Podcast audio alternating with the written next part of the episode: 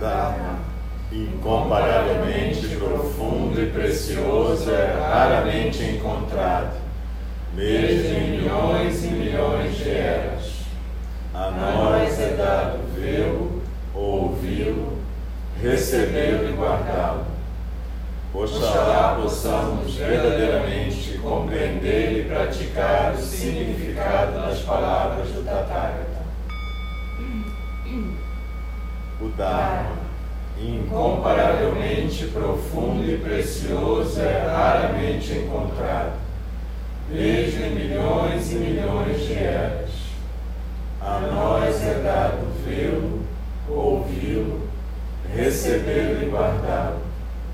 Oxalá possamos verdadeiramente compreender e praticar o significado das palavras do Tathagata. O Dharma, incomparavelmente profundo e precioso, é raramente encontrado, mesmo em milhões e milhões de eras. A nós é dado vê-lo, ouvi-lo, recebê-lo e guardá-lo. Oxalá possamos verdadeiramente compreender e praticar o significado das palavras do Tathagata.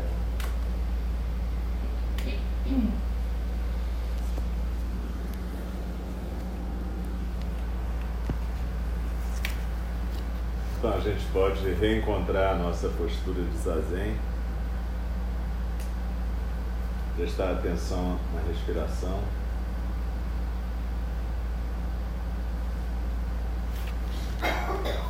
E a gente vai continuar a estudar o texto da nossa querida professora Joan Halifax Roshi, na beira do abismo.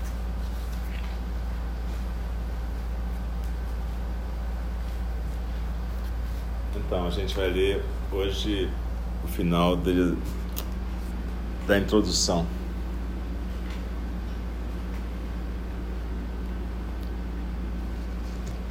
Interdependência. Muitas influências modelaram meu modo de ver o mundo e contribuíram para minha perspectiva sobre os estados da beira do abismo. Durante os anos 60, eu era jovem e idealista. Foi um tempo difícil e excitante para muitas de nós.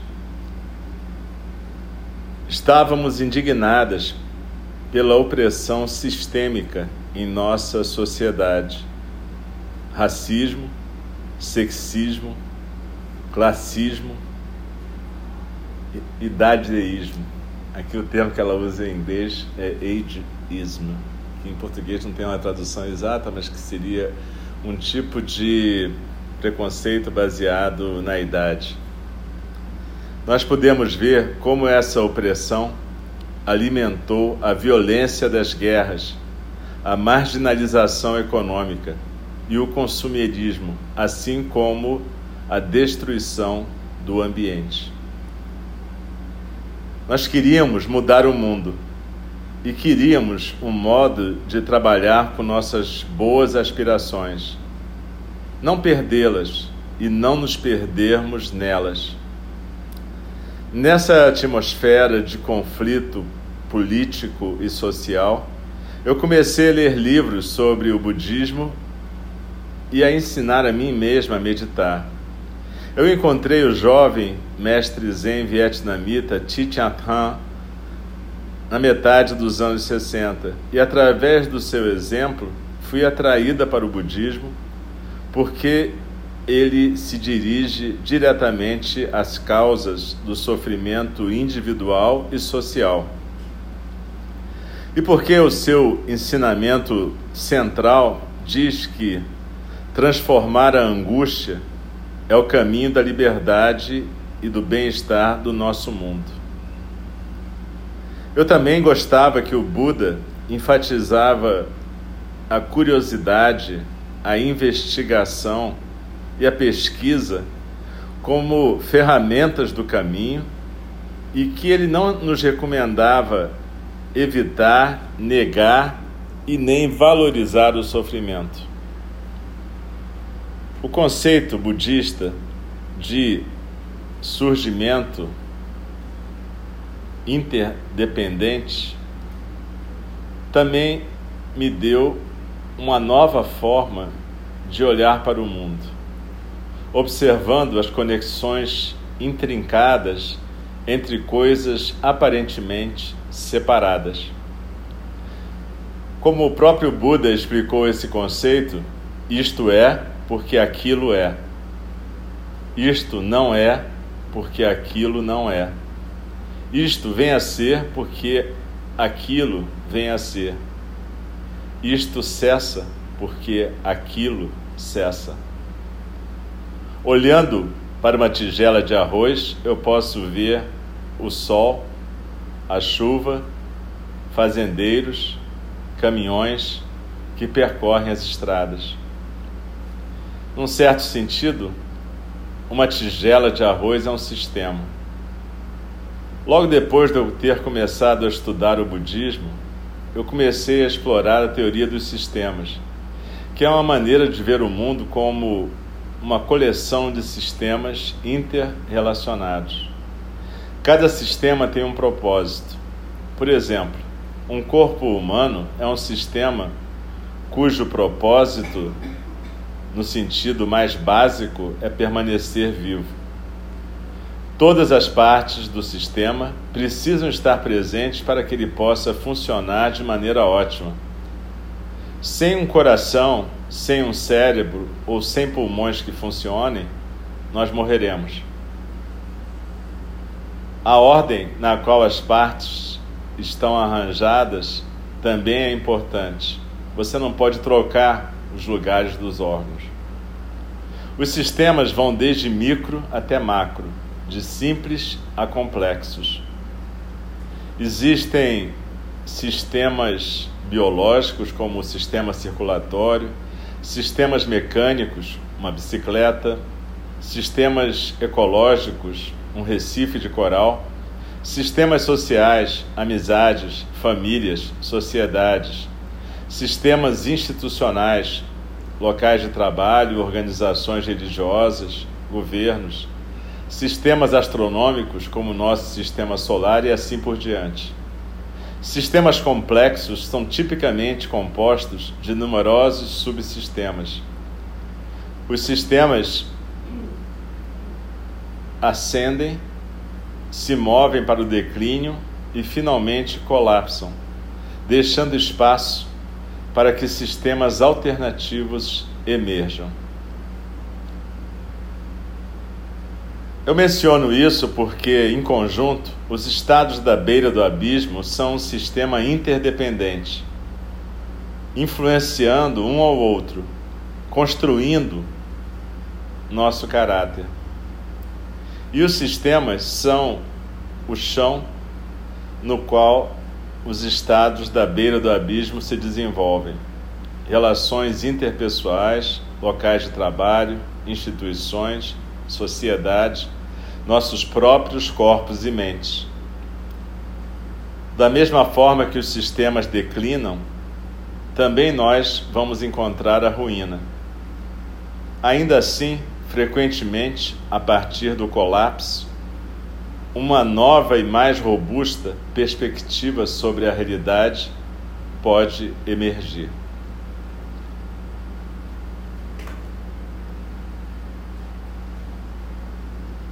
Futilidade e coragem.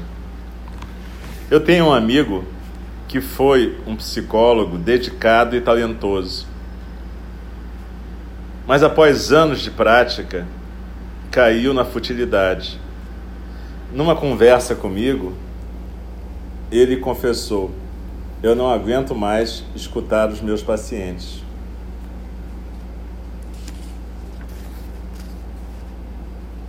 Ele explicou que, num certo ponto da sua carreira, ele tinha começado a sentir cada emoção que seus pacientes estavam atravessando. E foi totalmente sobrepujado pelas experiências de sofrimento desses pacientes. A exposição constante, eventualmente, o deixou seco como um galho seco. Num certo ponto, não conseguia mais dormir e começou a comer demais para aliviar o estresse. Gradualmente, ele tinha se movido para um espaço de desamparo e embotamento emocional. Eu simplesmente não ligo mais, ele me disse. Me sinto como uma linha reta, cinzenta por dentro. Pior do que isso, ele tinha começado a sentir ressentimento pelos seus clientes. E soube que isso significava que ele precisava sair da profissão.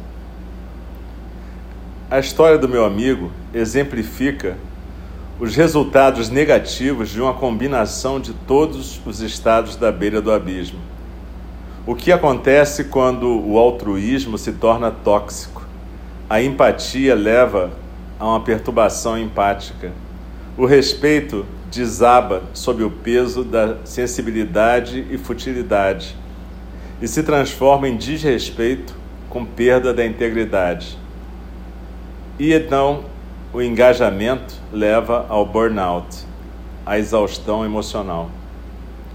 O sofrimento tinha crescido no psicólogo e ele começou a morrer por dentro. Ele não conseguia mais absorver e transformar a dor para encontrar sentido no seu trabalho e no seu mundo. Meu amigo está longe de estar sozinho no seu sofrimento. Muitos cuidadores, pais e professores me confidenciaram sentimentos semelhantes.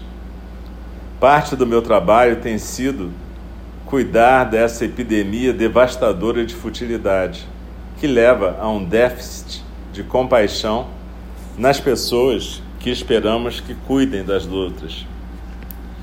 Eu tenho uma outra amiga, uma jovem mulher nepalesa, que transformou tudo que estava contra ela e transformou a adversidade em força. Pasang Lhamos Sherpa Akita, uma das maiores alpinistas do país, do Nepal, estava a uma hora de caminhada do campo base do Everest em abril de 2015, quando o terremoto de intensidade 7.8 aconteceu. Ela escutou a avalanche como uma trovoada que matou muitas pessoas no campo base do Everest. Imediatamente ela partiu para ajudar, mas foi forçada a retornar quando aconteceu o choque posterior do terremoto. A casa de Passang, em Katmandu, tinha sido destruída pelo terremoto, mas ela e o seu marido, Tora Akita, compreenderam que eles tinham que reagir à perda da vida, da casa e do meio de vida que não só eles, mas muitos no Nepal estavam encarando. Eu poderia ter morrido no campo base do Everest, disse Passang, mas eu estava segura, eu sobrevivi. Tinha que haver algum motivo para ter sobrevivido. Eu disse para o meu marido: temos que fazer alguma coisa para ajudar as pessoas que estão nessa situação de emergência. Em Katmandu, Passang e Tora, Torá começaram a organizar pessoas jovens e contrataram caminhões para levar arroz, lentilhas, óleo, sal e coisas para deitar para as pessoas em Sundu Patchok, a região do epicentro do terremoto. Ela retornou semana após semana para a área de Gorka com telhados de lata, tendas, remédios e mais instalações para acomodar os sobreviventes em numerosas vilas. Ela contratou pessoas locais para fazer novas trilhas sobre os deslizamentos de terras que tinham destruído os caminhos que existiam antes. Ela empregou centenas de pessoas que moravam nas aldeias para levar alimento e suprimento para pessoas que estavam completamente isoladas pelos efeitos do terremoto e que estavam encarando à monção sem comida nem abrigo. Passang estava agindo a partir do altruísmo, um estado de beira do abismo que pode facilmente se transformar em prejuízo próprio. Mas, conversando com Passang durante os seus meses de trabalho intensivo após o terremoto, eu nunca detectei nada na voz dela além de uma boa vontade ilimitada, energia e dedicação. Ela também expressava um tremendo sentimento de alívio de que ela e seu marido estavam sendo capazes de ajudar. Meu amigo psicólogo escorregou na borda do abismo e nunca conseguiu encontrar o seu caminho de volta. Minha amiga nepalesa conseguiu se levantar a partir da beira mais elevada da sua humanidade. Como será que algumas pessoas não são derrotadas pelo mundo, mas são, ao contrário, animadas pelo profundo desejo de servir? Eu acho que a compaixão é a chave. O psicólogo perdeu a sua conexão com seu coração compassivo. O burnout ressecou seus sentimentos. O cinismo conseguiu colocar uma profunda raiz. Passang, por outro lado, foi capaz de permanecer aterrada no chão, na base, através da sua compaixão, e deixou que esses sentimentos guiassem as suas ações. Eu cheguei então a ver a compaixão como uma maneira de permanecer aterrado, permanecer na base, firme, para não cair no precipício. E quando a gente chega a cair nesse precipício, a compaixão pode ser o nosso caminho para sairmos do pântano. Quando a gente aprende a reconhecer os estados da beira do abismo em nossas vidas, podemos ficar de pé no umbral da mudança e observar uma paisagem onde abundam sabedoria, carinho e cuidado amoroso humano básico. Ao mesmo tempo, a gente também pode observar os terrenos desolados, os territórios desolados da violência, do fracasso e da futilidade. Tendo a força para ficarmos de pé na beira, podemos obter lições também desses lugares de profunda devastação. Como aqueles campos de meditação dos mortos no Tibete. Observando os campos de refugiados, áreas destruídas por terremotos, prisões, pavilhões de cancerosos, acampamentos de pessoas sem teto, zonas de guerra e, ao mesmo tempo, sermos reforçados por nossa bondade básica e pela bondade básica dos outros. Essa é a premissa para podermos conhecer intimamente os estados da beira do abismo. Como desenvolver a força para ficarmos de pé nessa beira e termos uma visão mais ampla uma visão que inclui todos os lados da equação da vida. Como podemos encontrar um equilíbrio que nos permite mantermos vivos entre forças opostas? Como podemos encontrar liberdade na beira do abismo? E como podemos descobrir que a alquimia do sofrimento e da compaixão faz aparecer o ouro do nosso caráter, o ouro dos nossos corações?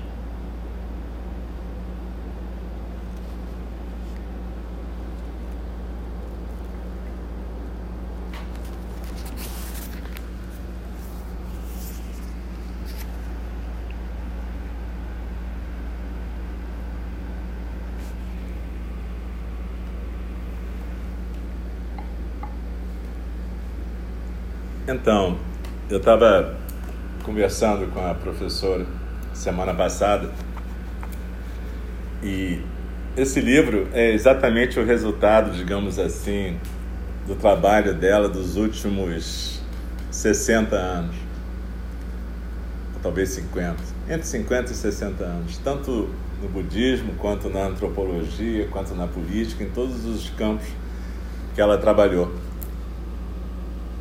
E é bem interessante porque ela consegue misturar a linguagem a que a gente está mais habituado, essa linguagem da psicologia atual, com a linguagem do Zen. Zen não é você procurar alívio, na verdade, é você aprender a se equilibrar na beira do abismo. Essa é a lição mais importante dessa introdução.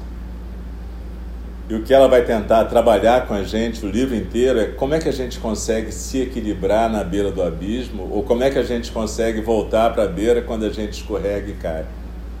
As duas coisas são importantes, porque eventualmente todos nós e cada um de nós vamos escorregar e cair dessa beira.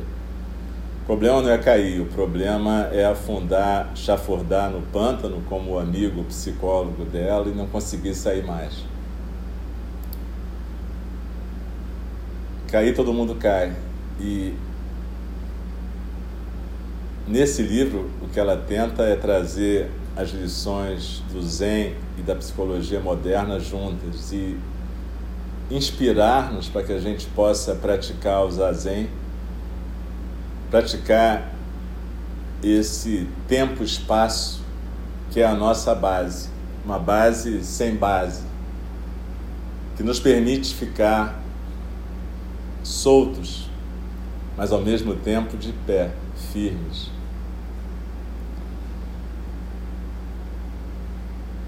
Durante todo o estudo desse livro, a gente vai lembrar do Sandokai.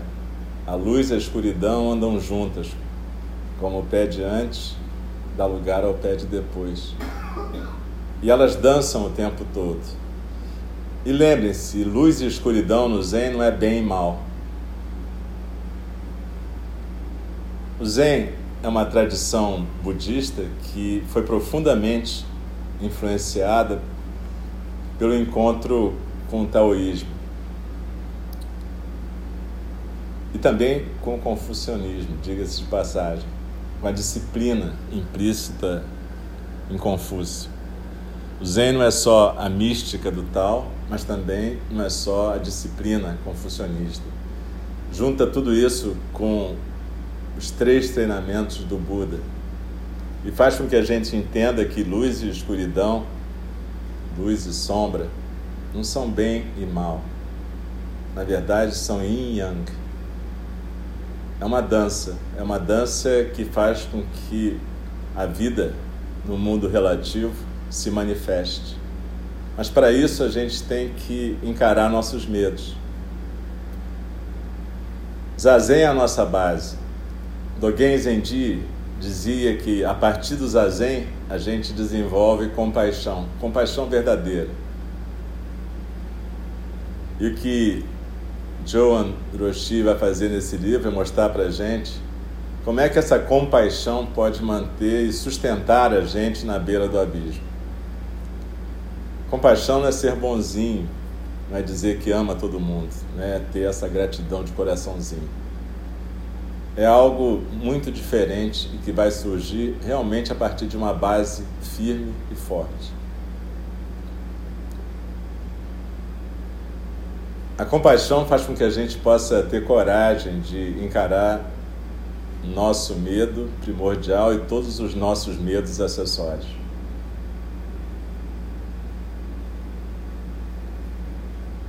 E o que ela vai nos ajudar a desenvolver é a capacidade de examinar cada medo desse e o seu oposto, a coragem de integrá-lo em nossa personalidade. Eu estou traduzindo character por caráter, mas na verdade a tradução melhor talvez fosse personalidade, embora eu tenha um pouco de medo dessa palavra por causa de todas as teorias psicológicas. Mas o que ela está falando aqui é de como que a gente constrói um caráter não como uma essência. É por isso que a palavra personalidade é meio perigosa, ela dá uma ideia de essência. E aqui é mais uma característica do movimento que é a vida singular em cada um de nós. Então, o que ela está dizendo é que a gente pode se desconstruir, se reconstruir o tempo todo. Mas para isso a gente precisa ter coragem, e essa coragem vai vir a partir do zazen. Para a gente ter coragem, a gente tem que ter disciplina. Para a gente ter disciplina, a gente tem que ter determinação e perseverança. Essa é a dança das paramitas: generosidade, equanimidade, disciplina, energia. Tudo isso está sempre dançando. Quando a gente senta aqui durante o dia, a gente vê naquela parede do espelho um dragão, ou naga em sânscrito. Os dragões ou serpentes na mitologia hindu e budista são guardiães da sabedoria. Um dos nossos ancestrais, Nagarjuna, que, se não me engano, é o 14, mas não importa. Ancestral, na nossa tradição, é alguém que transmitiu a nossa linhagem. É um dos professores que transmitiu a nossa linhagem de coração para coração. Nagarjuna foi um mestre budista do século I da nossa era, que é considerado ancestral de várias tradições budistas, não só do Zen, mas também do Jodo Shinshu e de outras mais. Nagarjuna teria sido um dos reis dos Nagas, um homem serpente.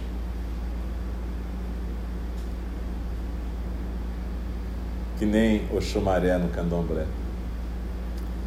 Mas enfim, é, essa alusão tem a ver com o fato de que essa sabedoria ela vem através da transformação, de poder deixar uma casca antiga para trás de poder renascer a cada encontro com a queda no abismo. Porque certamente a gente vai ter. Mas a cada encontro desse, se a gente permitir que a dança aconteça, a gente vai poder nascer de novo mais firme e mais forte, até a próxima queda e o próximo renascimento. Na nossa tradição, a gente não fica falando necessariamente de renascimento depois da morte, porque morte e vida para a gente é uma outra dança. Então, na verdade, não faz muito sentido em falar nesse tipo de renascimento. Mas faz sentido dizer que em cada vida tem vários renascimentos. Depende do quanto que a gente vai ser capaz de integrar todas essas ofertas que o universo está fazendo. A Joan está ofertando para a gente um condensado da prática dela esses últimos 50, 60 anos. Isso é um presente maravilhoso, é uma oferenda.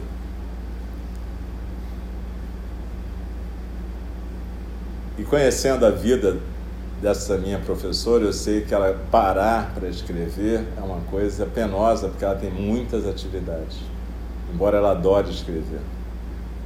Mas ela se dedica muito a cuidados de várias formas e vários tipos. Então, na verdade, é um presente valioso. Eu disse para ela que a gente estava estudando, ela ficou muito emocionada e feliz. Principalmente porque eu acho que é uma possibilidade de cada um de nós trabalhar esses estados da beira do abismo e sair fortalecido, e sair mais firme na sua própria prática.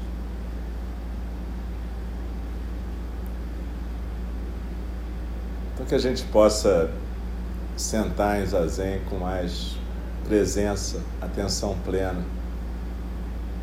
E que o zazen possa ser uma base para que a gente se torne essa figura investigativa, inquiridora, curiosa que a Joan cita aqui, que foi o Buda, nosso Buda Shakyamuni, nosso professor original. Ele foi um pesquisador. Ele não se impressionou com a tarefa de tentar encontrar as causas do sofrimento. Ele não desistiu porque pensou assim: ah, nossa, isso vai demorar pra cacete, então para que, que eu vou ficar sentado aqui? Ele não ficou pensando se ele ia ficar sentado um ano, dois anos, seis anos ou vinte anos. Ele simplesmente foi lá e fez. E não foi porque ele era Deus, ele não é Deus, ele é um ser humano como cada um de nós. mas ele acreditou no seu próprio potencial. E ele teve em vários estados desses da beira do abismo. inclusive quase morreu fisicamente, mas não desistiu. Então, esse é o nosso exemplo, nosso professor original. Ele não é um exemplo de santidade ou divindade, ele é um exemplo de um ser humano que teve coragem para enfrentar suas angústias, seus medos e que foi recompensado virando um canal, um vaso para o Dharma, como qualquer um de nós pode virar.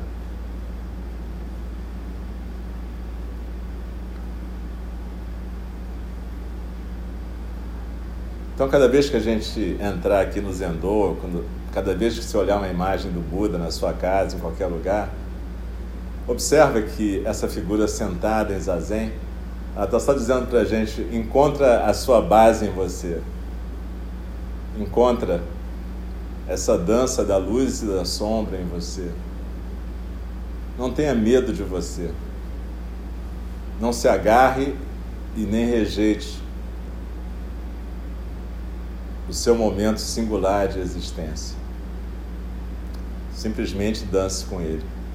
É curioso porque ele fala tudo isso sentado, então a gente não pensa que ele está dançando.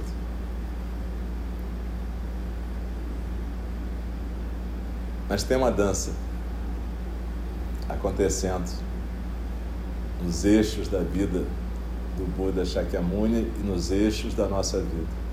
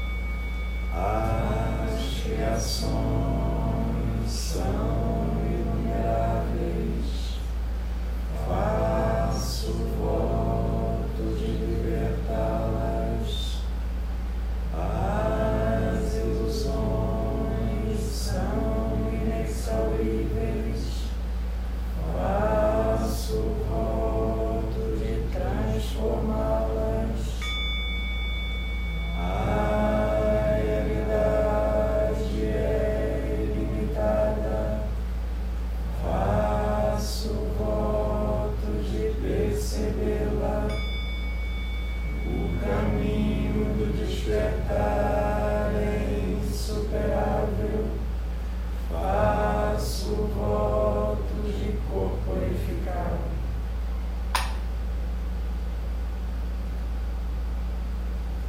Deixe-me respeitosamente lembrá-los a questão de vida e morte é de importância suprema. O tempo passa e a oportunidade é perdida. Vamos despertar, despertar.